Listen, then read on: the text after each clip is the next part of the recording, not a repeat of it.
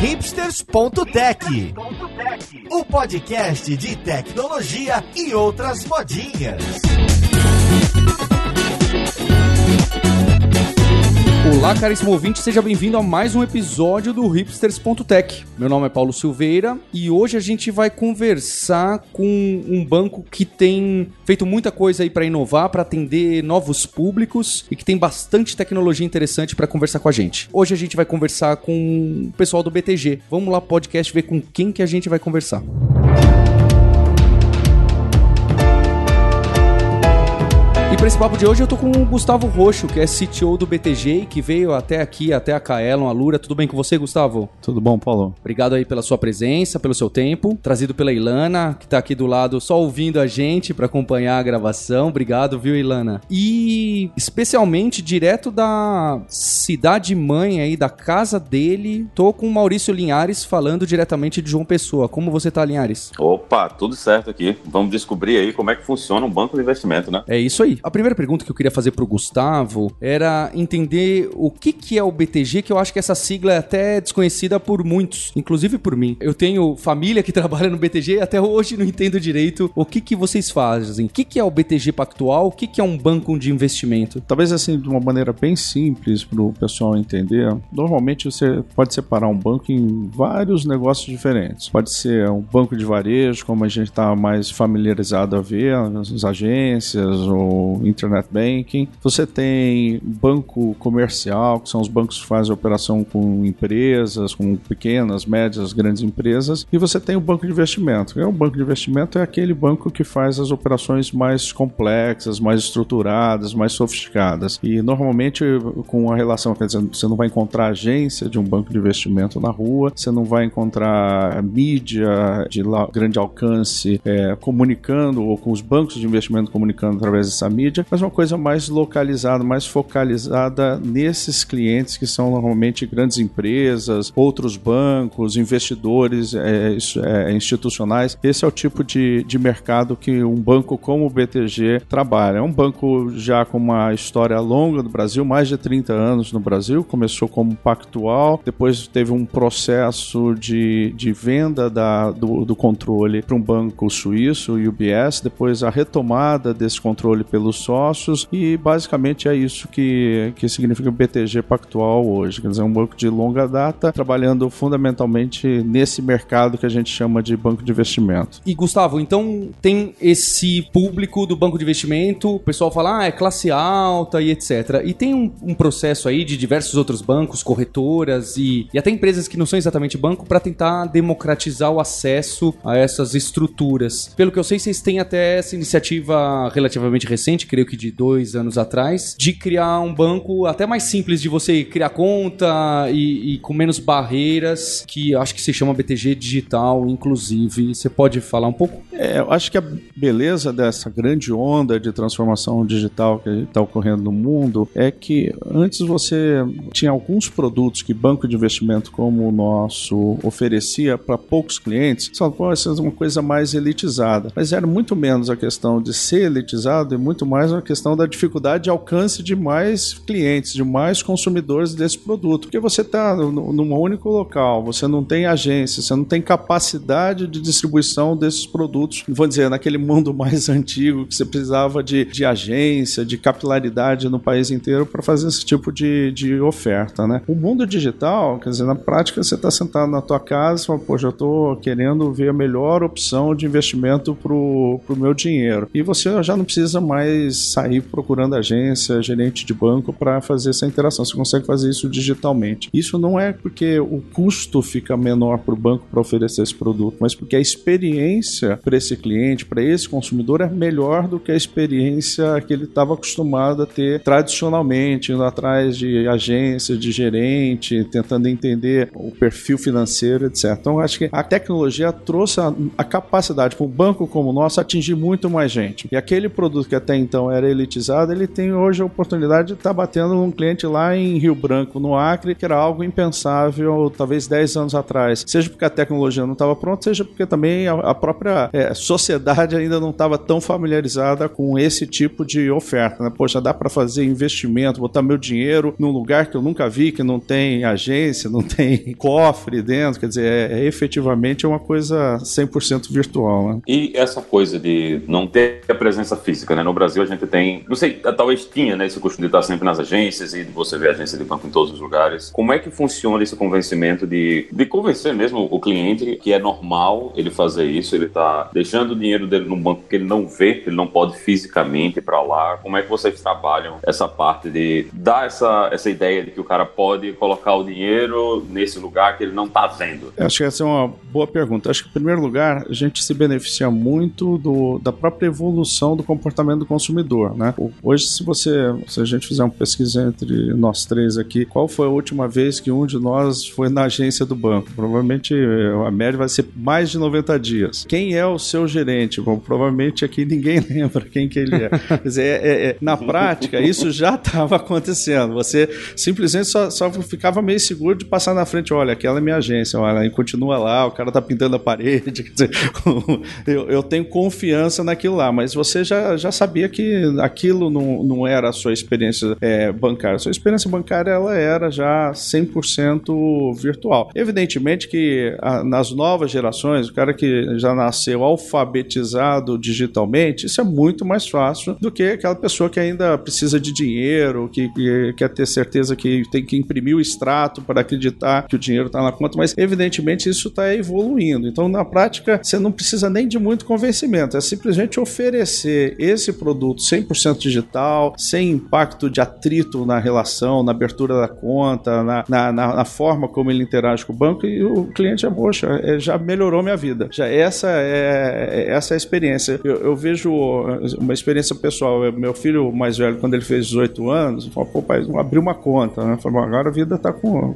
Cuida da tua vida, meu irmão. Vai, vai atrás de achar qual que é a sua conta, ou qual que é o teu perfil. E ele voltou às três opções que ele me trouxe para abrir uma conta corrente, nenhuma delas era de um grande banco. Era todos de experiência digitais. E não porque eu tinha pressionado, não, porque acho conversando com os amigos, discutindo o que, que era a melhor opção, ele foi para esse caminho. Então, de certa maneira, isso já está acontecendo. E até acho que as, os bancos mais tradicionais estão vendo isso. Ó, a gente tem que se reposicionar para poder atingir esse cliente de uma maneira mais efetiva. E o que também não significa que, que a, a, a relação pessoal ela termina. Né? Não, não, acho que não, não precisa ser uma relação 100% digital. Cada vez mais a evolução que eu vejo desse mundo digital é você saber balancear aquelas coisas que você consegue fazer, vamos dizer, autoatendimento, né? você resolve sua vida no, no, num app, na, no web, seja lá o que for, e algumas coisas efetivamente você precisa de relação. A questão é que você não quer conversar com alguém para resolver um problema de um lançamento na sua conta ou de um extrato que veio errado, etc. Você quer conversar para falar do seu plano, do, você está querendo fazer um, um crédito imobiliário comprar uma casa, alguma coisa que é importante para o seu sonho de futuro. Aí nessas horas, efetivamente, acho que a interação pessoal ainda acontece e ela é importante. Se isso vai ocorrer daqui a 15, 20, 30 anos, não sei, mas acho que assim, num, numa janela de mais uns 5 a 10 anos, eu acho que o balanço entre relação pessoal, quando ela é importante, e experiência digital vai ser o que vai reger um pouco esse mercado de bancos. Gustavo, quando a Ilana entrou em contato, eu achei muito interessante porque eu falei, poxa, o, o BTG deve ser um caso muito interessante, já que tem muita coisa acontecendo com os bancos tradicionais e mais antigos, e o BTG não é antigo como os, os que a gente está chamando de tradicional. Mas ao mesmo tempo, acho que a necessidade de vocês terem essa capilaridade e fazer o digital e a app, etc., surgiu bem mais recente que desses outros bancos. Então eu queria entender o que é a plataforma de tecnologia de antes da gente chamar o digital, isso é, onde está anotado quanto dinheiro eu tenho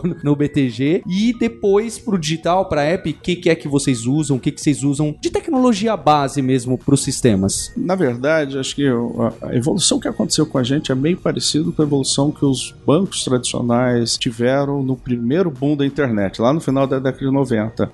Voltar atrás só para talvez o, o, o, nosso pessoal aqui entender bem. Lá no final da década de 90, quando você tinha uma conta num banco qualquer, você, como que você interagia com ele? Você ia no, no, banco você tirava o extrato no. já tinha ATM, no, no, no, caixa do banco. Uma vez por mês você recebia a correspondência com o extrato mensal, você fazia suas contas, via se batia com o contra-cheque do, do, do, talão de cheque, etc. Quer dizer, essa é a tua vida. Mas as transações financeiras, elas já estavam sendo processadas, já estavam lá, estavam lá no mainframe, no famoso mainframe lá que existia no passado. Quando apareceu a internet, os browsers, o que, que você precisava? Você precisava simplesmente fazer uma cara, uma uma experiência para o usuário que conectasse com essas mesmas transações. Então, as transações de extrato já estava lá. A transação de transferência já estavam todas já estavam lá no mainframe. O que precisava é simplesmente criar uma cara nova, que era a cara do Internet Banking, que foram lançados lá no final da década de 90. Bom, o que, que aconteceu com a gente aqui? Chegou uma hora que a gente falou, poxa, eu tenho uma série de produtos muito bons, de alta performance, que a gente oferece, por exemplo, para o mercado que a gente chama de banco privado, né? Private Banking, que são para as pessoas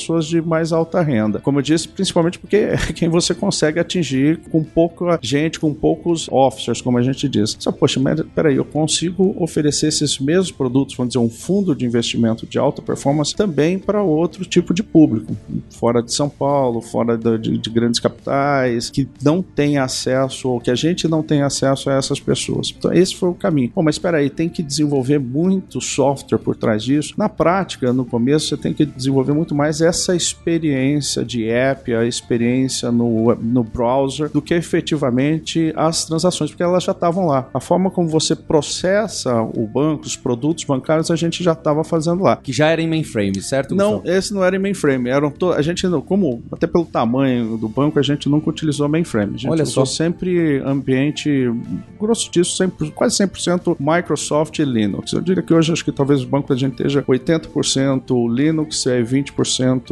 é, servidores é, Microsoft. Mas assim, só para ter uma ideia, nunca foi mainframe, sempre foi baixa plataforma, mas algumas tecnologias mais passadas. Você vai encontrar coisa ainda de legado como qualquer outro lugar. Claro. Se tem mais de 10 anos, a coisa foi feita em Visual Basic e, e outras coisas que a gente fica às vezes com vergonha de contar, mas está Mas- lá. E diga-se de passagem, é o que funciona, né? É o que faz rodar. Exatamente, né? E, então, essa parte, na- o que a gente mais se preocupou é com escalabilidade, né? Ter certeza que essas, essas aplicações mais antigas, de mais de 10 anos, elas tinham a capacidade de processar muito mais do que a, é, é, a gente até então vinha trabalhando. Então, outra coisa que a gente precisa cuidar é que um banco de investimento você faz coisas, como eu falei no começo, muito sofisticadas. Então, a gente tem que fazer operações mais simples, porque você tem que dar mais escalabilidade, mas junto com a escalabilidade vem a necessidade de ser simples, porque quanto mais sofisticado, maior o, o peso de processamento. A, a segunda coisa é refazer toda a parte de experiência, aí sim, em novas tecnologias. Então a gente já começou tudo na nuvem, usando containers, é, num ambiente ágil, 100%. Ou seja, a- nessa parte toda da experiência, isso eu diria que a gente está razoavelmente à frente do, da média de mercado. Então essas apps que vocês lançaram para atingir esse público novo, ter facilidade de abrir conta e investir, já foi tudo nesse modelo 2010 para frente. Exatamente. E como é que vocês fizeram essa migração de infraestrutura, da infraestrutura que vocês tinham? Imagino que não era na nuvem, né? Antigamente, vocês passaram tudo isso para nuvem. Como foi o trabalho de fazer com que isso tudo funcione sem quebrar nada, né? Porque o cliente que está lá usando o sistema do banco, ele não quer ver banco quebrando. Olha, Linhares, assim, quando a gente começou a pensar no, no- no projeto e como que seria isso, acho que a questão da nuvem, para mim, vem muito menos com do lado que muita gente fala de ah, pô, o custo é menor do que processar internamente. E muito mais quando você conversava com o desenvolvedor, com os talentos que a gente estava querendo recrutar. Esse pessoal queria trabalhar com essas tecnologias, queria trabalhar. Falei, pô, Se, a gente quer os melhores, a gente tem que oferecer para ele o melhor ambiente, o que é mais desafiador. Porque se eu oferecer COBOL, provavelmente esse cara não vai vir, porque ele está querendo trabalhar com uma tecnologia que é uma tecnologia que está na frente, alguma coisa que ele efetivamente vai usar e vai construir uma carreira sólida para frente em cima disso. Então foi quando, eu, é, poxa, containers, quando a gente começou, não era uma coisa muito estável. Poxa, a gente viu o caminho, o time tinha segurança no que fazer, então vamos fazer, porque se a gente fizer e sair na frente, a gente vai ter capacidade de escalar mais fácil, de recrutar caras que vão querer vir porque estão vendo que a gente está mexendo com coisa que é tecnologia de ponta. Então foi muito no, no sentido assim, ó, vamos apostar porque o caminho parece que é esse. Então tem algum risco, mas conforme a gente foi fazendo também, a gente a transição desse mundo passado mais estruturado em interno, para esse mundo mais flexível de nuvem, de, de, de, serviços, foi muito mais simples do que eu imaginava. Eu diria assim, quando nós começamos isso, nós tínhamos dois data centers no banco, a gente já conseguiu desligar um data center inteiro Olha só. pelo processamento que a gente está fazendo em nuvem. Esse projeto tem quanto tempo? E eu sei que o número sempre assusta. Quanto tempo demorou desde a ideia que vocês falaram, beleza, vamos pro digital e tentar atingir um público novo e lançar esse acesso mais popular até, olha, tá aberto. Eu lembro que vocês fizeram o sistema de invite, né? Convide um colega para participar. Quanto tempo é esse? É, eu, eu, digo, é, até quando eu falo, mais ou menos, Paulo, uns seis anos, desde a hora que começou a concepção da oportunidade, do que que significava. Mas acho mais do que chamar de projeto, eu chamo mais de jornada mesmo, porque você faz uma parte, isso funciona, isso menos, isso o cliente entende, isso ele não entende, esse é o tipo de produto que faz sentido é, oferecer nessa plataforma, esse outro não, porque é muito complexo ou tem menos receptividade. Então a gente foi evoluindo em tudo, na experiência, no tipo de cliente, de oferta para o cliente, na interação de, de marketing digital. É, é, um conjunto de coisas. Né? Fica fácil a gente falar, há seis anos atrás a gente sabia exatamente onde teria chegado hoje, claramente não, porque a gente foi aprendendo com o que deu certo e não deu tão certo. E essas apps, o acesso deve ser desse público novo essencialmente por app, talvez pelo site. E esses sistemas consomem serviços antigos que vocês têm nesses data centers. Exatamente, exatamente. Alguns deles a gente foi recriando também com o tempo, mas o grosso é ainda o consumo de serviços que já existiam. E foi surpreendente o, o crescimento e o uso e a quantidade de pessoas que ficam clicando só para ver se o saldo aumenta cada dia? É, é, é, essa é uma coisa impressionante, né? Porque a, você estava acostumado em banco de varejo que o cara entra uma vez por dia ou por semana para saber se o saldo tá lá. E agora esse ambiente não. É um app, o cara tá sem fazer nada aqui. Cinco minutos que receber um Twitter, deixa eu dar uma olhada aqui. Como é que tá minha conta, né? E, então, com certeza é uma, é uma interação muito mais agressiva, vamos falar assim, do ponto de vista de volume de, de transação, de experiência, do que o, o mundo tradicional. O legal é que você consegue capturar muito mais informação, você consegue entender o que, que realmente o cliente quer, o que, que é importante para ele mesmo a evolução de oferta para cliente, eu acho que tem um, um lado de, de, de, de comportamento que a gente ainda está aprendendo com tecnologia de inteligência artificial, de machine learning, exatamente para ver, puxa, peraí, esse cliente sempre entra e ele checa tal investimento, ou ele está com alguma insegurança, ou ele tem uma preocupação com a volatilidade desse tipo de investimento, como é que a gente consegue dar mais conforto para ele, oferecer alguma outra coisa que não seja tão arriscada, vamos dizer assim, que esteja gerando esse tipo de, de preocupação dele. Esse tipo de, de, de, de coisa que a gente está começando a, a, trabalhar. Quer dizer, como é que eu entendo melhor o, o, o comportamento, o behavioral desses clientes, que é muito mais do que simplesmente você fazer conta de, matemática, né? De volatilidade, de retorno sobre investimento, coisas como essa, que tradicionalmente a gente sempre fez.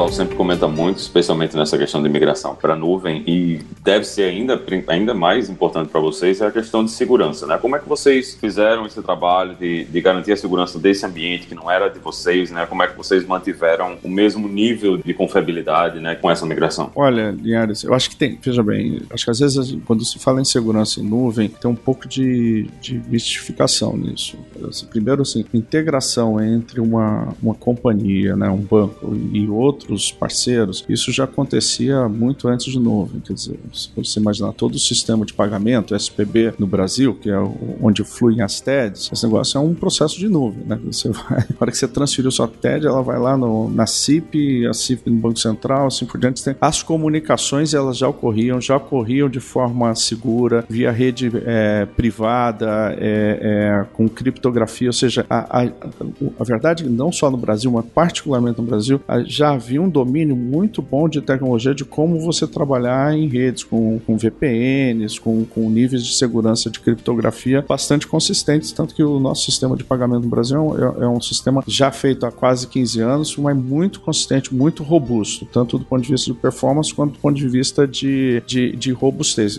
Comparável a isso, para quem já morou nos Estados Unidos, acho que você mora, né, Linhares? É, não existe TED até hoje, né?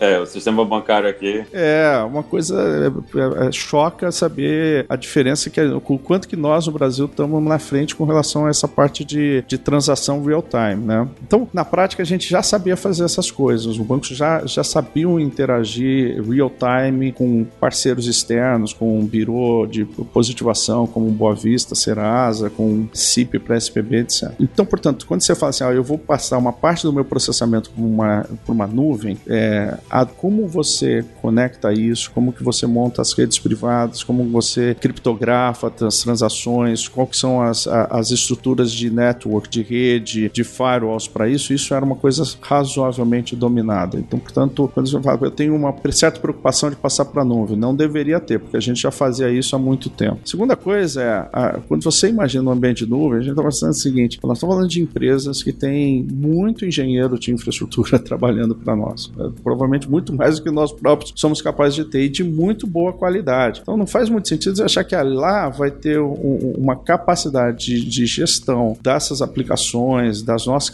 do nosso workload melhor do que a gente teria internamente. Quer dizer, acho que essa é a beleza. Muda-se o papel de, das áreas de infraestrutura das empresas, muda o papel de, de como você desenvolve, claramente isso é diferente, mas inegavelmente isso é melhor. A segurança, ela vem junto. Se por acaso você vai ter um ataque, um denial of service, é um ataque de, de, de massivo sobre a sua rede, o seu link de comunicação seguramente ele, ele tem menos capacidade de absorver esse ataque do que, por exemplo, uma estrutura de, de nuvem das maiores. Quer dizer, esses caras têm a capacidade de aguentar um ataque maior do que uma, uma instituição, mesmo que seja uma instituição grande como um banco. Né? Então, eu, eu não digo que eu sou tranquilo, porque segurança nunca é para se ficar tranquilo. Se está tranquilo é o começo do erro. Mas claramente, simplesmente se colocar na nuvem como um, alguma coisa que é adicional a risco de segurança, eu não acho que é verdade. Para falar a verdade, eu acho que é, é, você pode, na verdade, melhorar a sua segurança através de operação em nuvem. E como foi o processo para vocês para escolher o fornecedor de nuvem? Olha, acho que tem duas coisas. Primeiro, uma preocupação que a gente teve em ser o mais agnóstico possível, na medida em que a gente conseguisse fazer aplicações e desenvolvimentos que, se necessário, a gente conseguisse migrar de uma, de uma empresa para um fornecedor de nuvem A para um fornecedor B, sem grandes impactos, mas ao mesmo tempo que a gente conseguisse se alavancar no, nas capacidades, no, nas, na plataforma. Né? Se você simplesmente fala assim, eu vou migrar isso, como se diz no mercado, infrastructure as a service, eu pego a aplicação que estava rodando internamente, eu coloco na nuvem da forma como ela era, você também ganha muito pouco com isso daí. Eu acho que tem um meio termo, um ponto ótimo entre você fazer a coisa é, platform as a service, mas garantindo que de alguma forma, se em algum momento você estiver insatisfeito com o serviço desse provedor de nuvem, ou por causa de custo, ou qualidade, ou evolução tecnológica, você tem a capacidade de migrar. É, é, é um ponto ótimo nisso. Honestamente, é, o que a gente tentou evitar é um pouco a armadilha que ocorreu na época do mainframe. Né? O mainframe chegou uma hora que você só tem um fornecedor. Você gostou dele, bem, você não gostou dele. Vai chorar na cama que é lugar quente, não tem muita opção. Ô Linhares, eu queria observar, você viu que todo mundo que a gente traz aqui dos bancos, pessoal famoso, elogia o Bacen, o sistema de pagamento do Brasil. Ou o negócio é bom mesmo, ou o pessoal quer, gosta do pessoal do Bacen, precisa dar um oi. cara, eu faço pagamento mandando cheque pelos correios, cara. O sistema bancário do Brasil é, é outra realidade.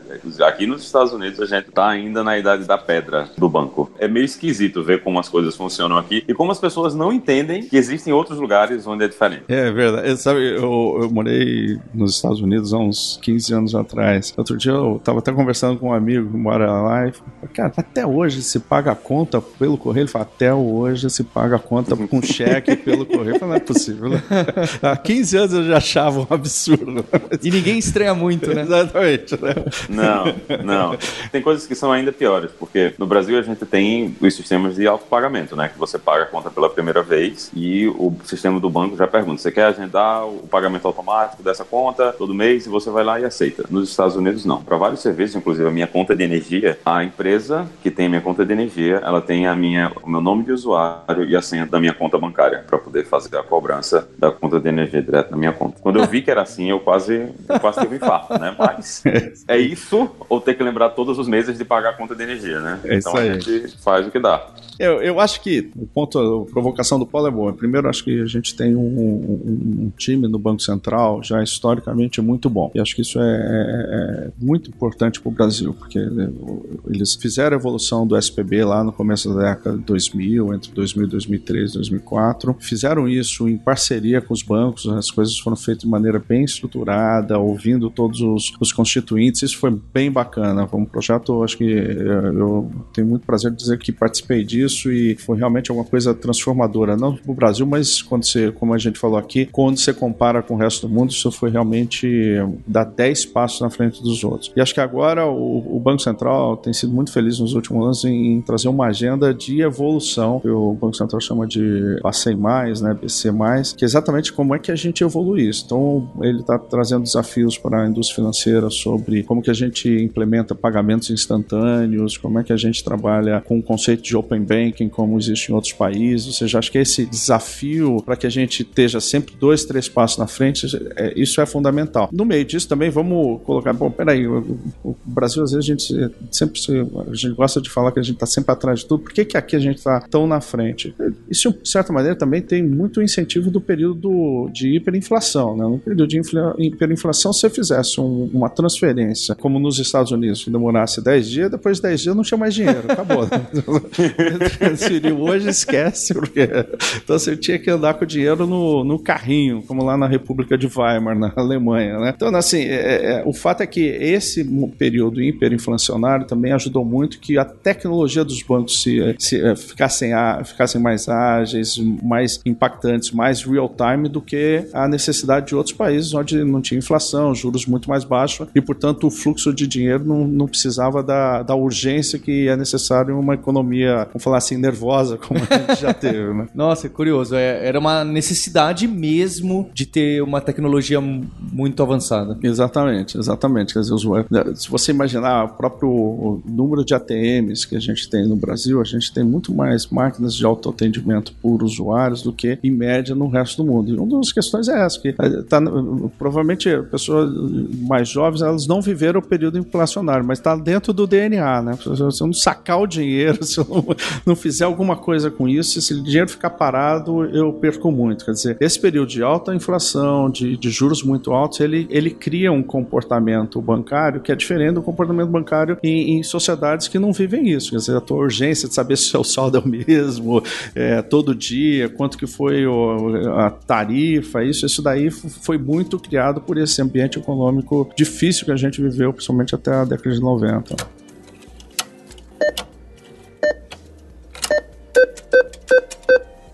Gustavo, você citou Docker, Cloud. Queria que você falasse um pouco mais de outras buzzwords. Você mencionou, né, de inteligência artificial, machine learning. O que que tem de começo ou já em alto uso por lá que, exemplo prático de data science ou alguma dessas coisas que o pessoal gosta de ouvir? Primeiro falando um pouco de ciência de dados. Acho que a gente tinha uma preocupação no começo para não fazer como você mesmo colocou, Paulo. Esse é uma buzzword. Vamos criar um time, vamos contar a história, é, vamos ganhar um prêmio. isso, isso. Acho que não é isso. Vamos, vamos, vamos e, e tem um ditado que um amigo sempre fala assim: é, para quem tem um martelo, tudo parece cabeça de prego. Então, se, se você juntar também muitos cientistas de dados, vai achar 500 coisas onde isso se aplica, não necessariamente gerando valor para a companhia. Então, você vai descobrir um monte de coisas interessantes, mas que, peraí, onde que nós ganhamos dinheiro? Onde que isso daqui gerou impacto no cliente? Não, isso foi pequeno. Então, é uma preocupação sempre assim: vamos achar um problema. Se o problema é bom, a gente vai vai e usa uma tecnologia para fazer isso. Bom, acho que o primeiro ponto que aconteceu no banco e que é um, quase que unânime quando a gente fala de inteligência artificial e ciência de dados, o grande parte dos problemas mais importantes você não precisa de ciência de foguete para resolver. Você precisa de menos dados, você não precisa de big data, é, é menos dado que isso. Você não precisa de algoritmos com muita sofisticação, você simplesmente precisa atacar o problema. Fazer um trabalho de engenharia. É, é ir lá, nunca ataquei esse problema usando engenharia, quer dizer, olhar o dado, olhar a informação e tomar decisão sobre aquilo. Então, só de que você criar essa disciplina, colocar pessoas para fazer isso e sem a necessidade, ah, puxa, mas aqui eu quero aplicar rede neural. Não, cara, você vai aplicar rede neural se isso for necessário. Né?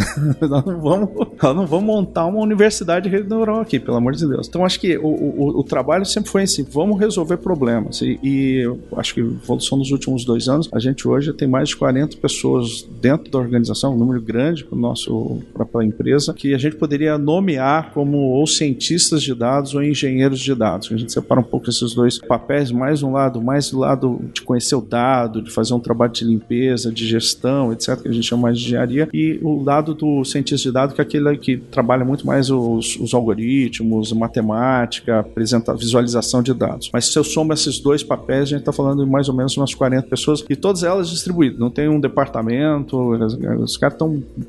Tem um cara em risco, tem um cara em crédito, tem um cara na plataforma de investimento digital, quer dizer, estão todos eles espalhados onde tem problema para resolver. Eu, eu, gosto dessa visão pragmática do, das buzzwords, né? Senão o pessoal começa a colocar blockchain, você não sabe nem, nem onde nem porquê. Nessa coisa que você falou de ter esse pessoal que faz ciência de dados separado né, em várias equipes, como é que funciona a formação de equipe para vocês? Vocês fazem equipe por produto? Vocês têm uma grande equipe que vai, vai se reformando conforme as coisas acontecem? Como é que funciona essa organização de vocês para o trabalho? Não, a organização, Linhares, é muito por projeto. Você engaja o time em um determinado projeto e como qualquer squad, não, não é nada muito diferente disso. Aqui a gente precisa de um cara de dados, precisa de um cara de user experience e você vai montando essas estruturas. É, o modelo ágil também, hoje já diria tradicional, é. nada muito, muito sofisticado nesse negócio. A, a, a, maior preocupação só que a gente tem é ter certeza que o, o, o projeto é alguma coisa que tem valor. E aí é você estrutura. Uma outra coisa que a gente é bem flexível e, e acho que um pouco da, da, de aprendendo um pouco com os erros é evitar, assim,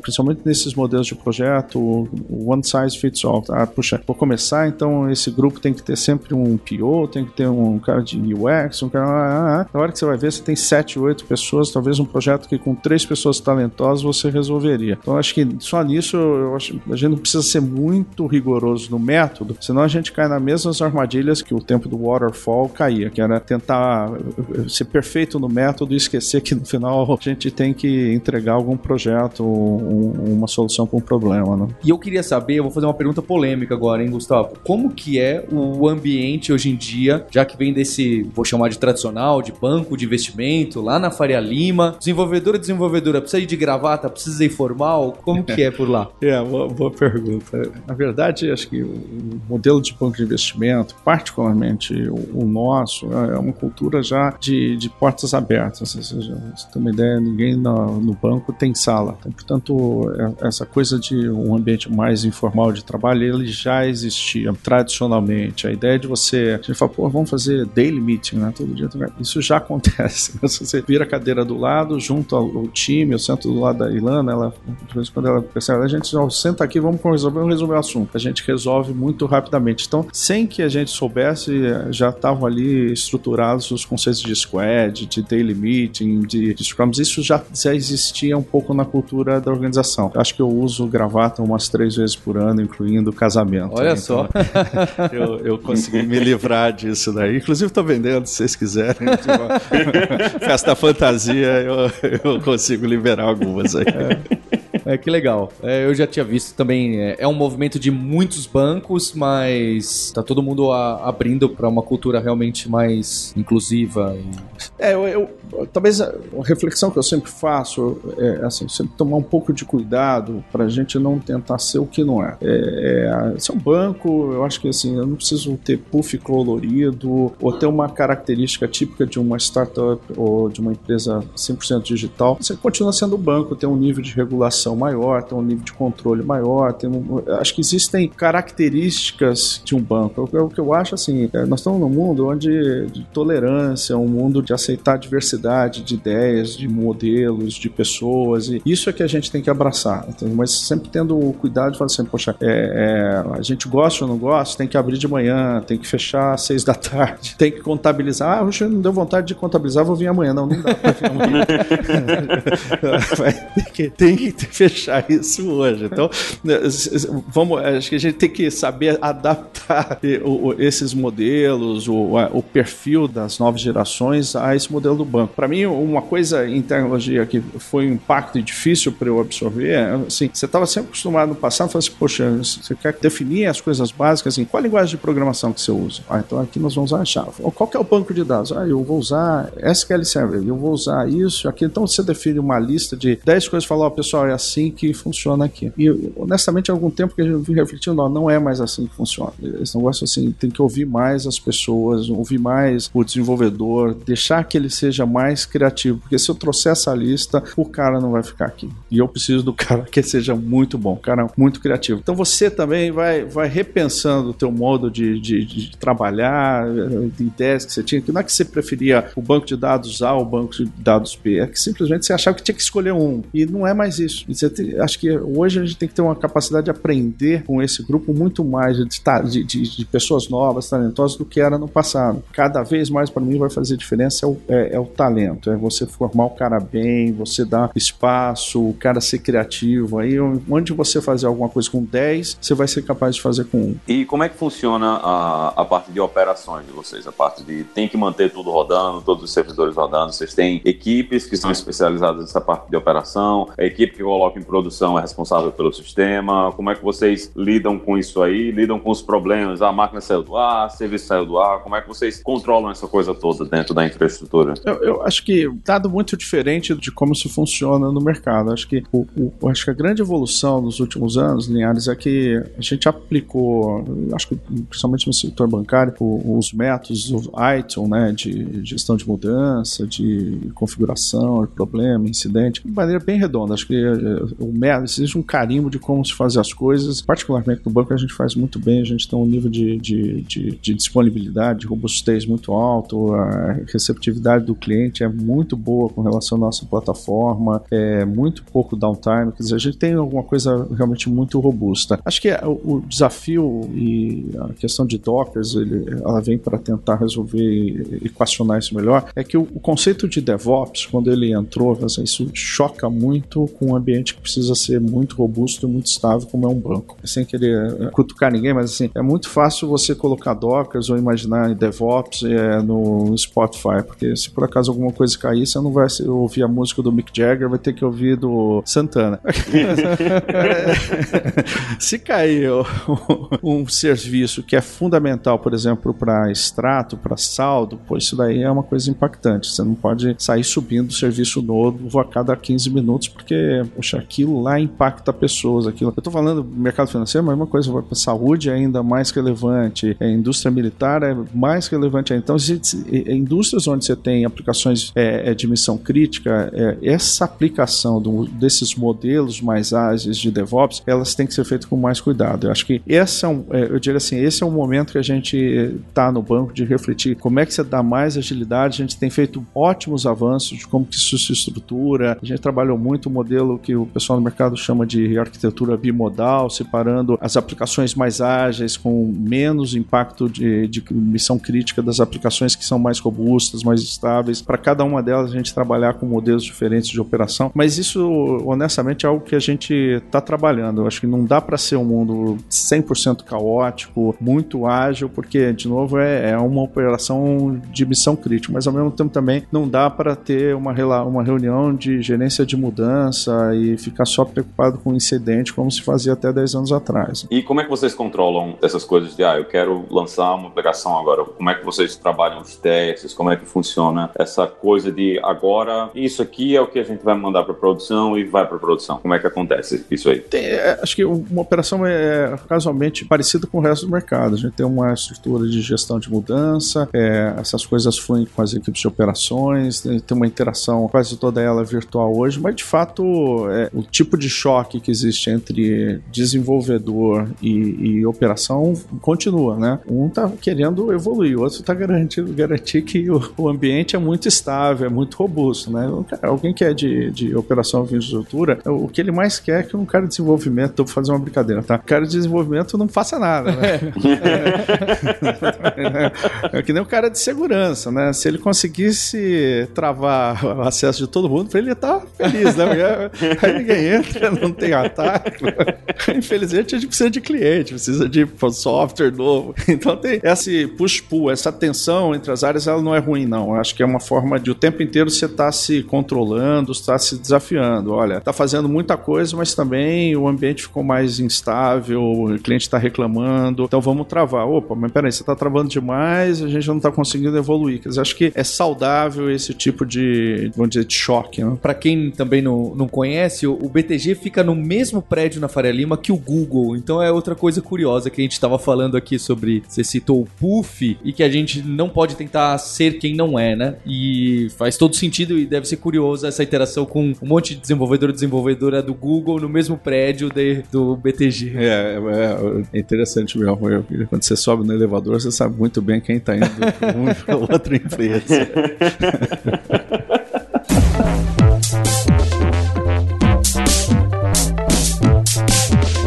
fechar, Gustavo, queria que você falasse se tem vagas abertas. Acho que um dos objetivos aqui que a Ilana trouxe é, é óbvio, tem esse awareness do banco, que eu acho que é um, um objetivo a longo prazo, ó, mas também de estar tá próximo da comunidade de tecnologia, de desenvolvedores, desenvolvedoras. Queria saber se tem vaga, onde que o pessoal pode procurar, quem que você está procurando. Bom, é, a gente tem vaga sim, até porque essa é uma fase de ciclo de início de ano que a gente vai procurar gente. A gente está crescendo crescendo, cresce consistentemente, como eu falei, estamos menos preocupados com o volume, muito mais qualidade. Se a gente achar gente boa, nós vamos trazer para dentro do banco e a gente é menos travado com relação ao número de vagas, é muito mais no sentido, achamos uma pessoa, essa pessoa tem o, o fit cultural com a gente, tem o, o, tipo de perfil que a gente gostaria, técnico e de comportamento, aí isso vai para frente. O que, que a gente está buscando? Pessoal curioso, que gosta de tecnologia tecnologia, que tem interesse pelo mercado financeiro, que gosta de trabalhar duro, é, é um ambiente onde a gente trabalha duro mesmo, é super engajado. Assim, por isso você tem que gostar, né? Porque vai ser alguma coisa que vai,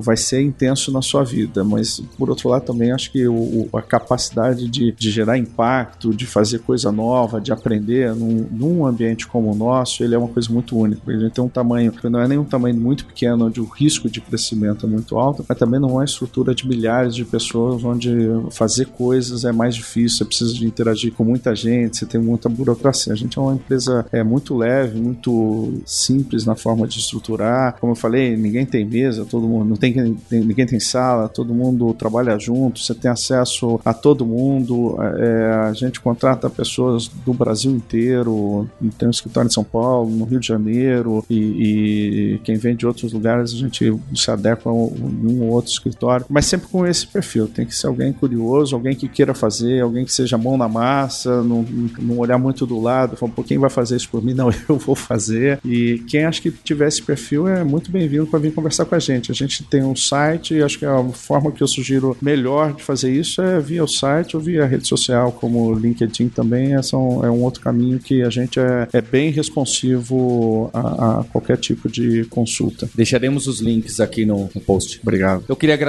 bastante a você, Gustavo Roxo, e ao BTG, a Ilana, por, por ter dado a ideia, que eu achei que muito acertada. Obrigado. Obrigado você, Paulo Linhares, aí pela oportunidade. Foi um ótimo papo. Linhares, obrigado pela presença. Aproveite Tranquilo. o fim de verão seu na cidade natal. E obrigado a você, ouvinte, pelo seu download, pela sua audiência. Temos um compromisso na próxima terça-feira. Hipsters, abraços. Tchau.